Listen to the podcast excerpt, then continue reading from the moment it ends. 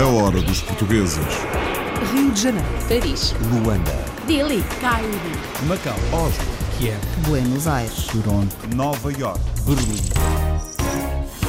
O top do ensino da língua portuguesa nos Estados Unidos está em Massachusetts e cada vez desperta mais interesse. há um valor económico óbvio para todos os estudantes, que é, se eles tiverem para além do inglês o domínio do português, desde a enfermagem aos empregos da, da área da tecnologia, é uma mais-valia extraordinária. Porque muitos empregadores têm preferência por alguém que seja bilingue ou até bicultural. Vantagens de falar português nos Estados Unidos e na Índia, onde têm aumentado os alunos de língua portuguesa.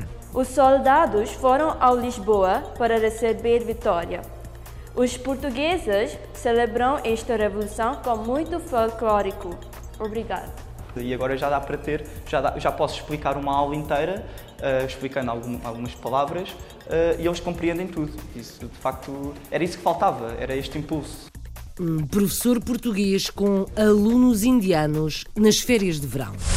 Livros, muitos livros. A maior coleção da história de Macau está na Biblioteca Nacional da Austrália. It uh, very carefully Ele descreve e documenta cuidadosamente o início do contacto dos europeus com o leste da Ásia. Vai ao detalhe no longo desenvolvimento histórico de Macau.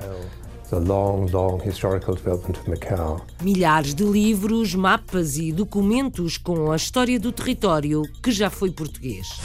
Dos livros ao desporto, são portugueses os jogadores de futsal na Suíça, quase campeões e amigos. Nós jogamos aqui pelo amor à camisola e para jogar com os amigos, porque aqui na Suíça o fundamental é o trabalho.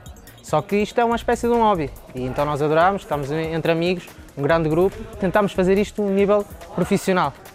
A maior parte dos jogadores são todos portugueses, então a gente convive entre portugueses. Tenho aqui muitos amigos, fiz muitos amigos e claro é sempre bom sentir um bocado de Portugal dentro da Suíça. Futsal Silva é o nome desta equipa no Campeonato Suíço. Nas pistas de França, é adolescente e luso-descendente, um dos melhores pilotos de karting do país. Para um menino que nasceu cá em França, é, é, é admirar, é de admirar como ele está virado para Portugal, como ele adora Portugal, como ele tem mesmo a pátria na, mesmo no peito, é mesmo é português a, a fundo. Portanto, o objetivo é pô-la correr com a nacionalidade portuguesa? Um dia, se, puder, se é assim o objetivo, sim, para Portugal. Um piloto de karting que um dia pode correr na Fórmula 1. Na Bélgica, arredores de Bruxelas, é agora mecânico um antigo piloto de karting que só pensa em Portugal para férias. Oh, amigo, Portugal para mim é férias. Estou aqui, como digo, já há 45 anos. Quando era mais novo, que era obrigado a seguir a família, eh, ia sempre a Portugal, mas gosto muito, muito de praia. Sou de Lisboa, mas a minha localidade para ir de, para ir de férias é o Algarve. Portugal, sinónimo de férias e praia. Dois irmãos cabeleireiros na África do Sul acumulam prémios e mostram gosto no que fazem. É um trabalho que eu adoro mesmo. Não há dois dias que são iguais e estou sempre com clientes a sorrir e, e amizades. A gente também faz amizades com o nosso trabalho, não é? Ah, o, meu, o meu- o meu irmão é mais o artista do, ahm, do negócio, eu penso que eu sou mais calculador. E essa combinação é, é que eu penso trabalha muito bem Dois irmãos, dois salões de cabeleireiro e uma barbearia na África do Sul. A casa, nome do novo e único restaurante português na cidade norte-americana de São Francisco. Temos caldo verde, pastéis de bacalhau, bacalhau à gomoçá, ah, até uns pratos mais de interpretação minha, já de, com a criatividade mais contemporânea, com influência de, da Califórnia, da área da Bahia. O chefe é português, a casa também, o único restaurante lusitano em São Francisco.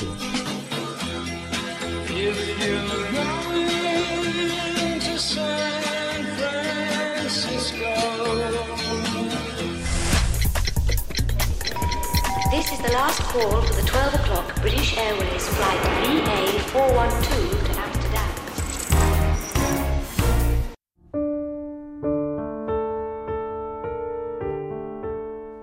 O Centro de Estudos Portugueses e Cultura da Universidade de Massachusetts é líder no ensino de português nos Estados Unidos. Do básico ao superior, o ensino abrange à volta de 500 estudantes e há cada vez mais americanos interessados. Vítor Mendes é diretor do Centro de Estudos Portugueses, Mário Pereira é editor da Tagus Press, que serve o centro. Ana Clobuca é professora e autora de um manual para o ensino de português espalhado pelos Estados Unidos. A guia da Hora dos Portugueses na Universidade de Massachusetts é Margarida André. O Centro de Estudos e Cultura Portugueses da Universidade de Massachusetts dedica-se ao estudo e ensino de culturas e sociedades de língua portuguesa.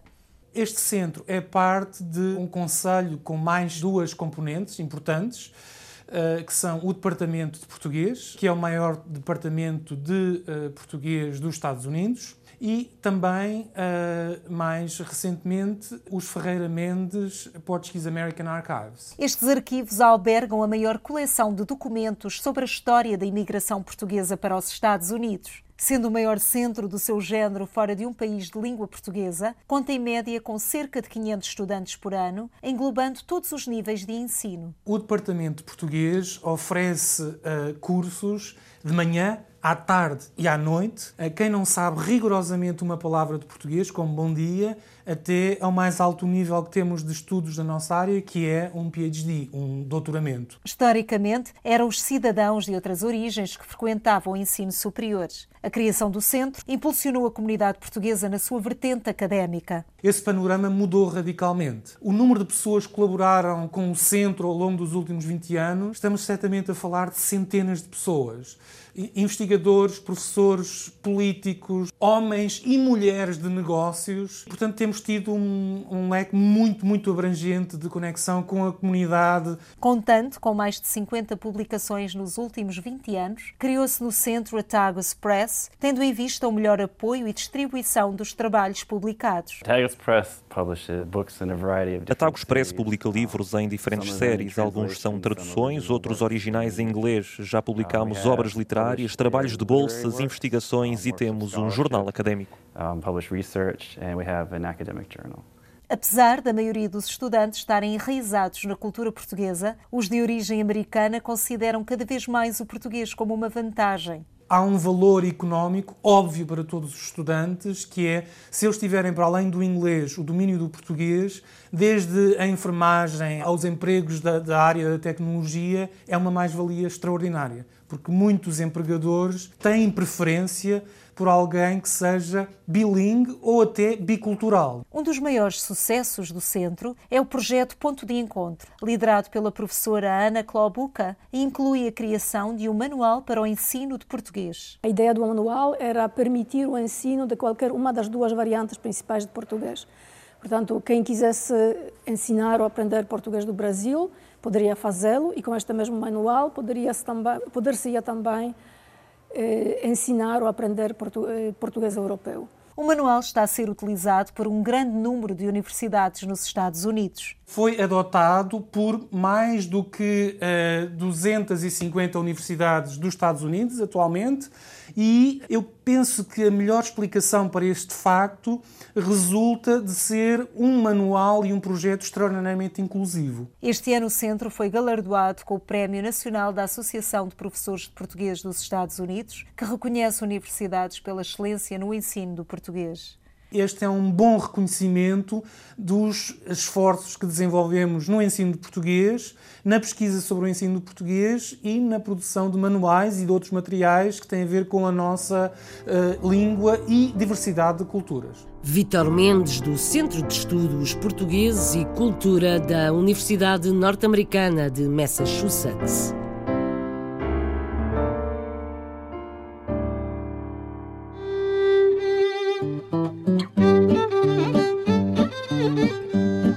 Muitos milhares de quilómetros, em Goa, na Índia. O Centro de Língua Portuguesa do Instituto Camões está a dar cursos de verão a estudantes indianos que agora estão de férias. O professor é um jovem bolseiro que foi para Goa estagiar no Camões. José Maria Souza também procura as suas raízes familiares e, entretanto, dá um empurrão aos mais novos no gosto pela língua portuguesa. Delfim Correia da Silva é leitor do Centro de Estudos Portugueses do Camões, em Goa. Daisy, Eugénia, Suzy e Viveca são estudantes e a Naline Elvino de Souza é a jornalista que assina esta reportagem. José Maria Muller e Souza veio a Goa à procura das suas raízes, mas acabou por ser uma peça fundamental para incentivar os jovens goeses a falar português no Instituto Camões da Cooperação e da Língua. O Centro de Língua Portuguesa do Camões em Goa uh, beneficia de duas bolsas, na verdade duas bolsas de Fernando Mendes Pinto. Uma é, uh, tem a ver com o apoio aos professores docentes em Goa, mas essencialmente são bolsas que se destinam um, ao apoio dos colaboradores do Centro de Língua. Como nós mudamos de instalações, este Centro de Língua tem outras valências, precisávamos de recrutar mais, mais pessoal, mais mais pessoas habilitadas e tivemos a oportunidade de contar com a colaboração do José Maria, eh, que estará connosco até, até agosto eh, e, portanto, fará parte da nossa equipa de colaboradores eh, do Centro Língua. Eu, no Camões, sou bolseiro do Camões, estou aqui ao abrigo da Bolsa Fernão Mendes Pinto e exerço aqui funções como de subdiretor interino, portanto, fazer a gestão diária do centro, sou responsável pela comunicação, também, por exemplo, temos alguns projetos eh, por exemplo, eu trato da logística dos eventos que nós fazemos, por exemplo, as exposições de fotografia, os festivais de cinema que temos feito. Também dou, dou, agora a dar uns cursos de verão para a língua portuguesa para os jovens e, hum, portanto, é um trabalho, um trabalho muito variado e muito dinâmico e que me dá imenso, imenso gosto. Aproveitamos este ano eh, as férias de verão, a paragem das aulas nas escolas, para oferecer um curso de verão. E, e a, a, atividade do Zamari tem sido um pouco essa de uh, apoiar os alunos neste período em que eles não têm nada que fazer e, de uma certa forma, um, motivá-los para continuarem ligados à língua portuguesa. Estou a estudar português agora há 5 anos e estou a fazer isso para ajudar para a minha futura que eu não sei o que é para fazer, então vim aqui para fazer para ver o que posso fazer em português. Estudo português há dois anos e acho que este curso vai ajudar-me a conhecer melhor Portugal e a língua. Eu vim aqui para estudar, uh, falar português bom e eu gosto português muito e eu fui a Lisboa, é um muito bonito lugar. E depois até temos performances, uh, simulamos conversas, uh, temos, por exemplo, vídeos que não, que não são falados e fazemos nosso diálogo. E, portanto, tem sido um curso muito dinâmico e a, e a recepção tem sido muito positiva e interessante é que se tem verificado, de facto, uma evolução destes jovens que, ao princípio, chegaram todos muito penros, muito enferrujados, depois começaram a desinibir e começaram, de facto, a soltar a língua portuguesa. Os soldados foram ao Lisboa para receber vitória. Os portugueses celebram esta revolução com muito folclórico. Obrigado. E agora já dá para ter, já, dá, já posso explicar uma aula inteira, uh, explicando algum, algumas palavras, e eles compreendem tudo. Isso, de facto, era isso que faltava, era este impulso. Uh, um nativo, um jovem como eu, vir aqui e, e, e acordar estes jovens para a língua portuguesa. José Maria Souza, o professor bolseiro e estagiário em Goa.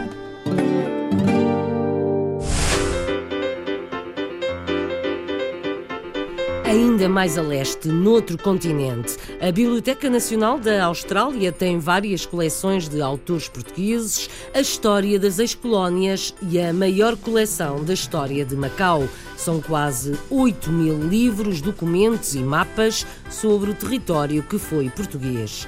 Preciosidades na Biblioteca de Canberra, onde Filipa Santos andou a espreitar. A Biblioteca Nacional da Austrália tem, surpreendentemente no seu espólio, algumas das mais interessantes e raras coleções em português e que pertenceram a portugueses. A professora Anabela Romano descobriu estas preciosas coleções através dos seus alunos e trouxe-nos aqui à biblioteca e falou-nos um pouco sobre elas. A coleção Braga pertenceu a José Manuel Braga, viveu em Macau e em Hong Kong e depois teve uns anos aqui na, na Austrália e, portanto, foi um colecionador de livros durante toda a vida. Livros e não só. Depois, a coleção Valente foi uma coleção iniciada por uh, um familiar da família Valente Oliveira das Meis, em Portugal. Ele iniciou a coleção no século XVIII e depois os descendentes continuaram a ser colecionadores.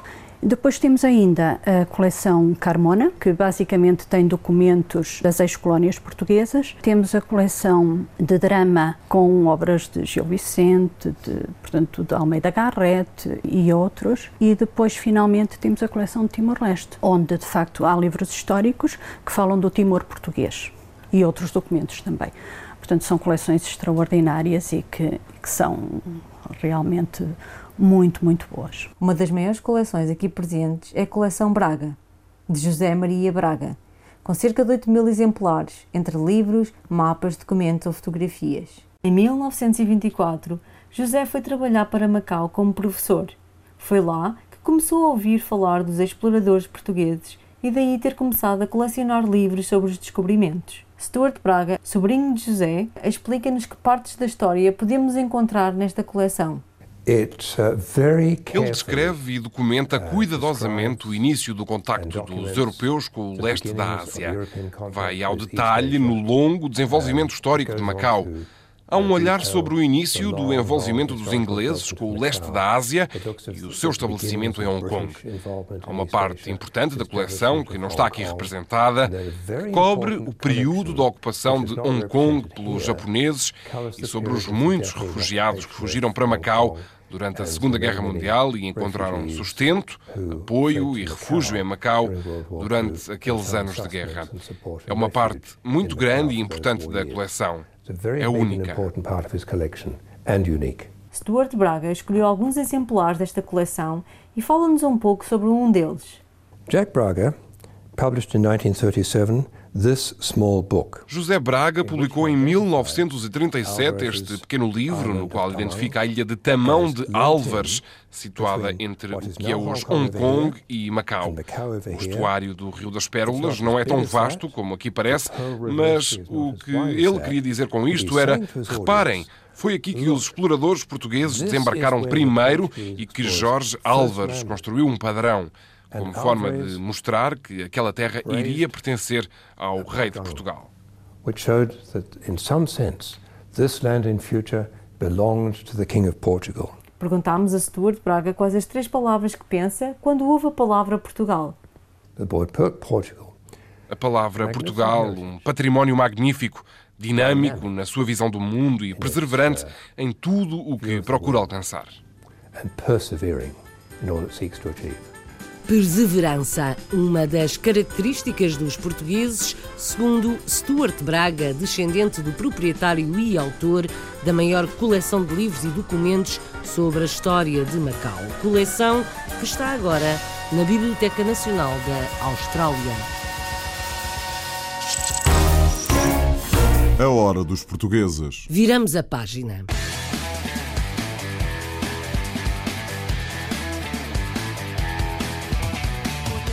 Silva é o nome de uma equipa de futsal na Suíça em que praticamente todos os jogadores são portugueses. Na última época foram quase campeões. Começou por ser um hobby e uma forma de convívio, mas agora a equipa ambiciona ser profissional.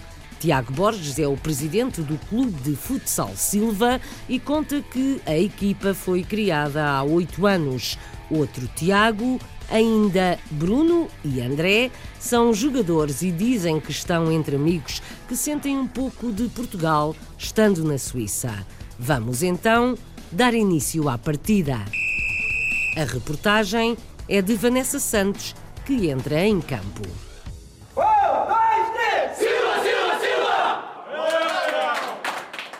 Futsal Silva Mores, com uma equipa na primeira divisão e outra na terceira. Este clube acolhe jogadores portugueses, a maior parte provenientes da região norte do país. Nós começamos em 2009.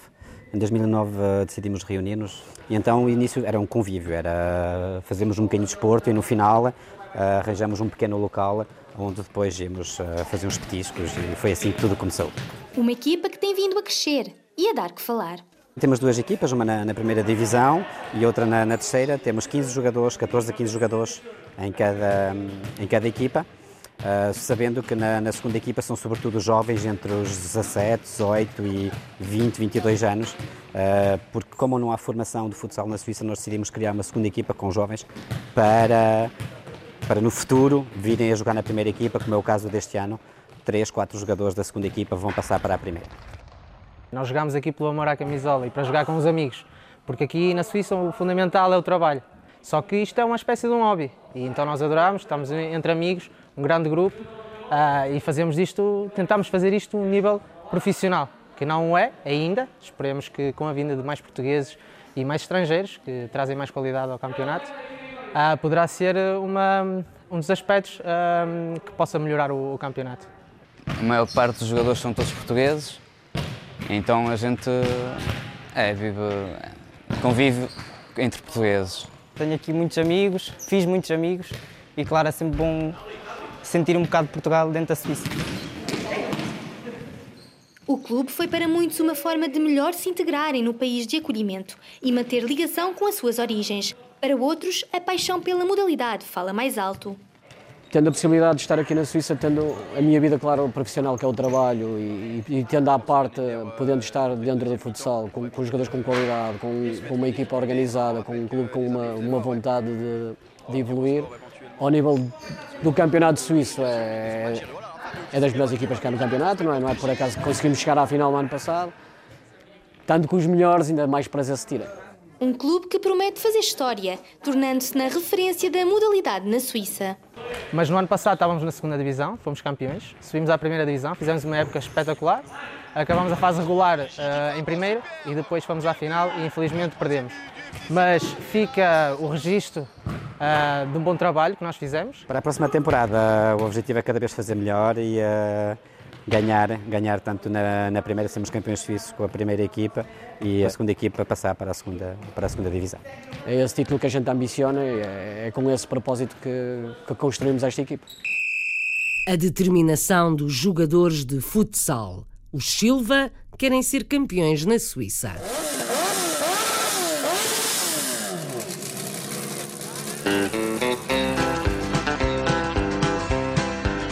Outro campeão em campo, neste caso nas pistas de um país vizinho. Michael Mota está entre os melhores de França na sua categoria em karting. Tem 15 anos e muito apoio da família para correr atrás de um sonho: ser piloto de Fórmula GT ou Fórmula 1. Jacinto Mota é o pai, Maria Luísa é mãe e o irmão Emanuel Ferreira é agente mecânico e copiloto de Micael. É luso-descendente, nascido em França, mas gostava de correr por Portugal. A reportagem é do Carlos Pereira. Estamos a norte de Paris, num dos circuitos de karting mais reputados da França. Michael Mott é um dos quatro melhores pilotos franceses na sua modalidade o karting com motor a quatro tempos e ficou predestinado para a pilotagem logo à nascença. Como nós éramos um bocado um, bocado, um bocadão fã da Fórmula 1 e gostávamos para já da cor rouge da Ferrari e de, uh, o nome Schumacher à época, foi por isso que veio essa, esse dito termo Michael Mota. Decidiram chamar-lhe Michael. Michael Mota, exatamente. Uh, começo por quatro tempos, na, na final eh, do Campeonato do Mundo SWS e o meu objetivo é de fazer dois tempos, é um motor mais potente e maior fazer eh, carro e Fórmula GT. A Fórmula GT é o objetivo principal? Uh, para todos os pilotos é Fórmula 1, mas para mim gostava de fazer a Fórmula GT. Para mim, ele tem capacidades para ganhar este campeonato do mundo SWS é, é o objetivo dele e se ele ganhar ou se ele ficar bem, vamos uh, continuar no karting para, para ir até o máximo e depois, aos 16 anos, ir a, nos carros. Eu gostava que ele fosse até onde ele pudesse. É certo que o sonho dele desde pequenino é ser piloto de Fórmula 1. Mas depois, até onde a vida vai levar. Estamos numa fase importante da carreira de Michael Mota. Está a crescer, está a ganhar nome na modalidade e tem participado em inúmeras provas, não só em França, como também noutros países. Portanto, chegou a uma altura que a estrutura tem de ser um bocadinho organizada e os, o, para praticar o desporto, que é este desporto automóvel, implica um bocadinho de gastos de dinheiro. Sim, é um bocadinho caro, é por isso que precisamos de, de sponsor para, para ajudar para, para o ano. Nós também trabalhamos sete dias sobre sete e, e sacrificamos uh, férias e, e proibimos muito por causa de poder, de poder apoiar, ajudar. Tem patrocínios agora que estão a nos ajudar, mas eh, precisamos de mais. Tem o Seguro Fidelidade que estão a nos ajudar e tem eh, também os portugueses que nos ajudam, mas é, trabalhamos, é, é tudo. Portanto, a comunidade portuguesa está a colaborar? Está a colaborar com, com o Michael. O meu irmão é o, é o meu mecânico no Deus Tempo e é o meu manager, o que se ocupa de mim e que me ajuda também, é o meu copiloto. É muito importante para mim. O apoio da família tem sido importante para o início da carreira de Michael Mota. O irmão apoia-o na pista os pais apoiam-no afetivamente em casa. Entre a escola e, e o karting é, é, muito difícil. O karting uh, pede muito tempo. A escola dele é mais ou menos correta. Podia ser um bocadinho melhor, mas está a compreender. Nestas idades há sempre uma oscilação, o tempo não dá para tudo, mas ele vai ao sítio. para um menino que nasceu cá em França é, é, é, admirar, é de admirar como ele está virado para Portugal, como ele adora Portugal, como ele tem mesmo a pátria na, mesmo no peito, é mesmo é português a, a fundo. Portanto, o objetivo é pô-la correr com a nacionalidade portuguesa? Um dia, se, puder, se é assim o objetivo, sim, para Portugal. Levar o nome de Portugal até à Fórmula 1 é o objetivo de um luso-descendente que mesmo se nasceu em França, tem o coração em Portugal. Um luso-descendente, piloto de karting a correr atrás de um sonho, a Fórmula GT ou a Fórmula 1, com camisola portuguesa.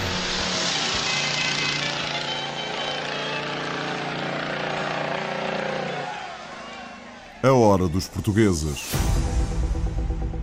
No coração da Europa, nos arredores de Bruxelas, um antigo piloto de karting está agora à frente de uma oficina de reparação de automóveis. José Trindade está há muito na Bélgica e para ele Portugal corresponde a férias, principalmente praia e o Algarve é a região escolhida. Vamos conhecer um imigrante português fascinado por carros e amante da velocidade, outra vez com o Carlos Pereira. Estamos nos arredores de Bruxelas e esta é a garagem Car S, uma oficina de reparação de automóveis fundada pelo lisboeta José Trindade. Estou aqui há 45 anos, vim com a minha avó e com os meus tios. Com os meus tios trabalhavam numa oficina, tinham uma oficina e tudo, segui esse ramo. Deixei a escola aos 16 anos e desde os 16 anos, hoje tenho 54. Pus-me independente há 17 anos, exatamente e agora, é a minha segunda garagem e estou à espera agora da reforma. O nome da oficina pode passar despercebido, mas o S é uma homenagem a Ayrton Senna, o antigo piloto de Fórmula 1. Ah, o Senna, porque era um mito, é o Senna, o Senna. Via as corridas dele e via-se a diferença dele para os outros. O Senna. Não era por ser brasileiro, mas era, não sei, uma pessoa, acho que hoje em dia, ainda agora ele fez 23 anos, tristemente desapareceu. No dia, no dia que ele desapareceu, no 1 de maio de 1994, eu estava até a correr em karting na, aqui em Mariambur, quando aprendia, quando ouvia a novidade, a triste novidade dele ter morrido. José Trindade foi durante muitos anos piloto de karting. Era piloto amador, mas gosta de velocidade. O karting é um desporto caro, mas José Trindade transmitiu a paixão ao filho. Foi entre os amigos, começámos a ir a ver e depois começámos a comprar e começámos a praticar isso. Mas tenho o meu filho mais velho, tem 31 anos, ele hoje é, faz mesmo karting e, eh, como é que diz em português, ensina, ensina pilotos. Vá. Ele é que toma conta de pilotos, que faz da companhia, que era um, um dos maiores corredores com o Ayrton Senna, que é o inglês, que é o, o Fortone, e o meu, meu filho é que se, que se prepara, uh, como é que diz, o meu filho é que toma conta dessa, dessa equipe, dessa marca. José Trindade trabalhou em oficinas da Ford e da Toyota. Hoje trabalha com todos os tipos de automóveis e carrinhas e tem uma grande clientela portuguesa. A especialidade minha própria era mecânica. Hoje em dia já não, não estou tanto na atividade, para me ocupar um bocado mais da clientela, eh, mas nós fazemos tudo, tudo, tudo que pode pertencer a um carro. De eletricidade, mecânica, carroceria, pintura, tudo, tudo transformações, de tudo, tudo, tudo que pode. Tudo que pertence ao ramo do automóvel, nós temos fazemos tudo aqui nesta garagem. Eu ainda sou da geração da, da mecânica simples, eh, sem eletrónica nenhuma, ainda conheci. Hoje em dia base tudo sobre a eletrónica, né? tudo que é parte mecânica, uh, tudo que é na parte de pintura também mudou muito. Uh, tudo está a mudar e cada vez é mais difícil de encontrar, sobretudo, o pessoal para poder trabalhar com a gente nas oficinas. Isso é um, um problema enorme que está a aparecer, encontrar pessoas qualificadas para trabalhar. Durante muitos anos, José Trindade viveu essencialmente na sociedade belga. Hoje está muito mais relacionado com a comunidade portuguesa, ao ponto de ser até dirigente da Casa do Benfica de Bruxelas. Oh, amigo, Portugal para mim é férias. Estou aqui, como digo, já há 45 anos. Quando era mais novo, que era obrigado a seguir a família, ia sempre a Portugal, mas gosto muito, muito de praia. Sou de Lisboa, mas a minha localidade para ir de férias é o Algarve. A comunidade portuguesa na Bélgica divide-se essencialmente entre funcionários das instituições europeias e portugueses ditos da imigração tradicional. José Trindade é um destes portugueses perfeitamente inserido na sociedade belga, mas com os olhos em Portugal. A paixão pelo país de origem e por carros entre portugueses na Europa dos 15 aos 55 anos. This is the last call for the 12 o'clock British Airways flight VA412 to Amsterdam. Viajamos para sul.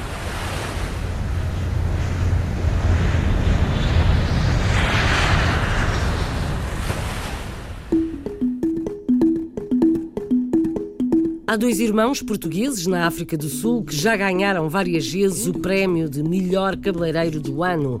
Sandro e Micael Martins seguem o exemplo dos pais. Um é mais artista com os cabelos, outro é mais estratega no negócio. Juntos já abriram dois salões e uma barbearia. Querem apostar em mais espaços, mas não têm pressa. Vamos conhecer estes dois irmãos na África do Sul com Viriato Barreto que nos abre as portas de um cabeleireiro. Ser cabeleireiro é ser criador de sorrisos e de boa disposição. Ser cabeleireiro é muitas vezes ser também artista e mágico que cuida da beleza dos outros. A gente vem de uma família de cabeleireiros. A minha mãe era cabeleireira também e o meu pai estudou para ser cabeleireiro. E cabeleireiro foi a profissão escolhida pelos irmãos Sandro e Michel, que são hoje proprietários de dois salões de cabeleireiro e uma barbearia.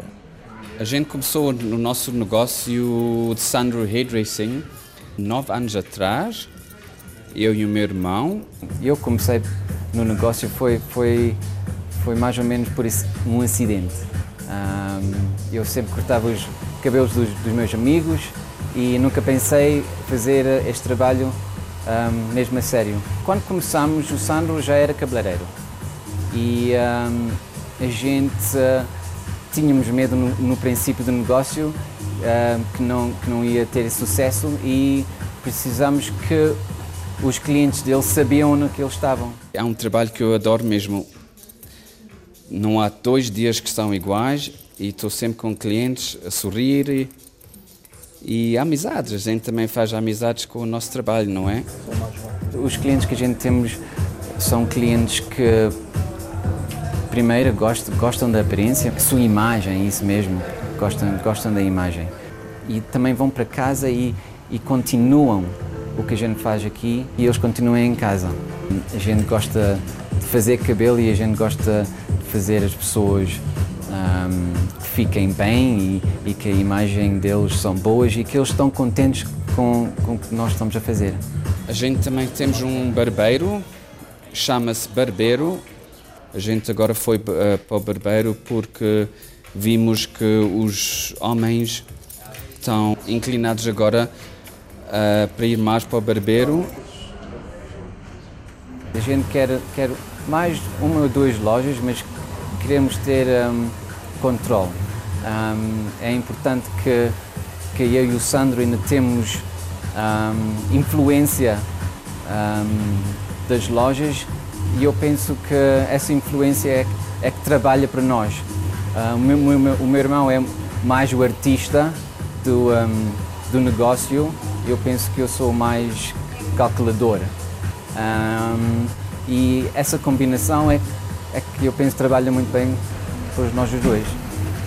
Estes certificados de desempenho são testemunho do sucesso do Sandro Zedressing, que desde 2010 foram cinco vezes vencedores de prémios anuais como os melhores cabeleireiros na África do Sul.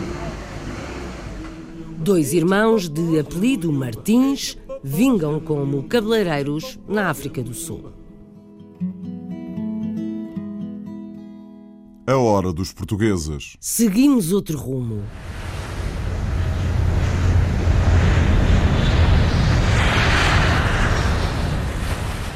A Casa é o novo e único restaurante português em São Francisco, na Califórnia. Projeto antigo do açoriano Antelmo Faria, que recria no restaurante o ambiente familiar de uma casa portuguesa. Na cozinha, o mais típico e também alguns pratos arrojados. O chefe adota a culinária contemporânea com influência californiana. Visitamos a casa com Nelson Ponta Garça. Desde criança, o chefe Antelmo Faria esteve ligado à restauração e às raízes portuguesas. Tinha o sonho de abrir um restaurante português em São Francisco e concretizou esse sonho recentemente. Quando eu era miúdo, vivia no Faial com meu pai, meu pai tinha um restaurante, depois eh, fiquei um pouco fixado naquela cena que sempre quis, gostei muito da energia de um restaurante. Recriar o ambiente de uma casa portuguesa é esse um dos principais objetivos do chefe Antelmo. Para mim, o, o, conceito que eu tenho cá ao meu restaurante foi sempre isso muito importante, de receber a gente, que eles sentissem como que são parte da nossa família, da minha família, e que são sempre bem-vindos cá. Uma casa oferece a gastronomia típica portuguesa e a cozinha nova portuguesa na interpretação deste chefe. Ah, cá numa casa em São Francisco encontra-se encontra-se a gastronomia portuguesa da, da, mais típica, da mais básica, em termos de caldo verde, pastéis de bacalhau, bacalhau à gomes sá, uh, até uns pratos mais de interpretação minha, já de, com a criatividade de, mais contemporânea, com, com influência de, da Califórnia, da área Bahia, em termos da maneira que se confecciona alguns pratos e a apresentação, mas tem um pouco de tudo para todos. É já um antigo sonho do chefe Antelmo Faria abrir um restaurante português em São Francisco depois de experiências de sucesso com o Tacolicious, chega finalmente a São Francisco o único restaurante português. É o único restaurante português em São Francisco. Eu acho que durante a uh, da década dos 80, nos anos 80, nesse momento, é o único restaurante português em São Francisco.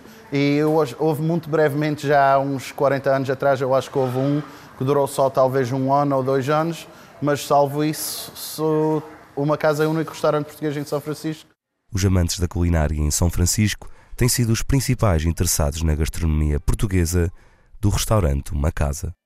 E o pessoal que tem vindo cá, os vizinhos cá do bairro, de Noe Valley, cá em São Francisco, uh, pessoas portuguesas, de, mesmo de, que, estão, que são portugueses que estão a viver agora na, na Califórnia e São Francisco, que trabalham, vivem cá, luso-descendentes que já estão cá há muito tempo, cá na, na Califórnia, vêm visitar, e pessoal também que é de, daquele pessoal foodie, de, que estão muito interessados na, na, gastronomia e aprender de outras culturas e interessados em alguma coisa nova. Então temos recebido de, de toda a gente de representante cá em, em uma casa. O recém-aberto restaurante português Uma Casa do chefe Antão Faria é neste momento o único restaurante português na cidade de São Francisco. Uma casa portuguesa fica bem, pão e vinho sobre a mesa. E se a porta humildemente bate alguém, senta-se à mesa com a gente. Azulejos nas paredes, pastéis de bacalhau e caldo verde na cozinha. Assim, o único restaurante português em São Francisco, na Califórnia.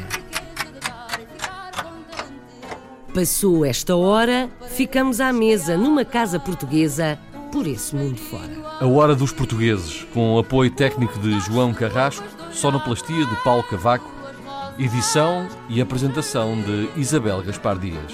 São José das Azulejos, mais o sol da primavera, uma promessa de beijos, dois à minha espera. É uma casa portuguesa, com certeza, é com certeza uma casa portuguesa pobrezinho do meu lar, à fartura de carinho. E a cortina da janela, o luar, mais o sol que bate nela. Basta pouco, pouco chinho para alegrar uma existência singela. É só o amor, pão e vinho, o caldo verde, verdinho, a fumegar na tigela. Quatro paredes caiadas, um cheirinho alecrim, um cacho de uvas douradas, duas rosas no jardim. São José das Leijos, mais o sol da primavera.